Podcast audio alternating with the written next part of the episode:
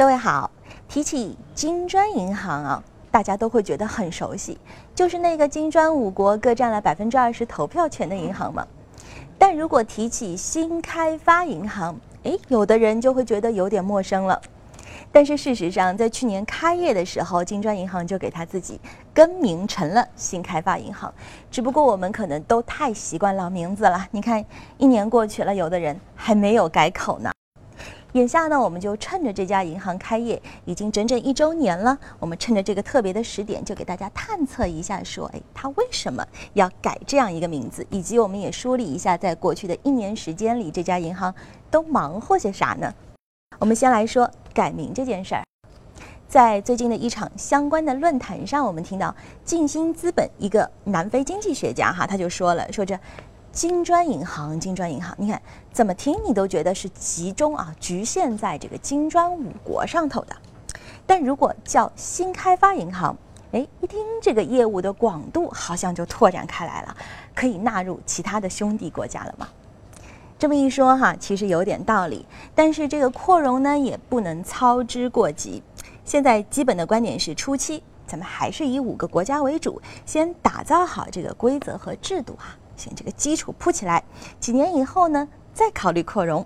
但是呢，也的确是希望啊，未来能够把有影响力的国家多纳入进来一些，来增加一下银行的信用评级，也能够拓展一些资金的来源啊，业务地的领域。但是问题又来了啊，这种扩容会不会像亚投行那样把发达国家也拉拢吸引进来呢？新开发银行的副行长兼首席风险官巴蒂斯塔他就说了啊，不会的。发达国家啊，可能只适合来当当顾问哈。新开发银行还是要聚焦在我们发展中国家、第三世界国家的。事实上也的确如此。如果我们要来盘点一下新开发银行新在哪儿，你看，很关键的一点就是啊，这是发展中国家第一次主导建立的多边开发银行。一年以来制度也定了，我们也看到了啊，成员国呢是。各有各自平分这个投票权的，而且不像 IMF、不像亚投行那样有一票否决权，这边是没有的。最后我们来说点实在的，新开发银行一周年都做了些啥业务呢？首先呢，它通过确立了第一批项目，目前获批的项目主要包括巴西国家经济社会发展银行提供了三亿美元的转贷，哈，支持巴西六百兆瓦的可再生能源发电。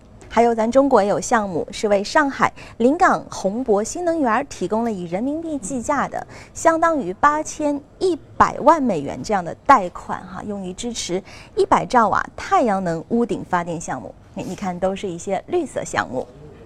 此外，我们也还看到啊，在七月十八号刚刚过去。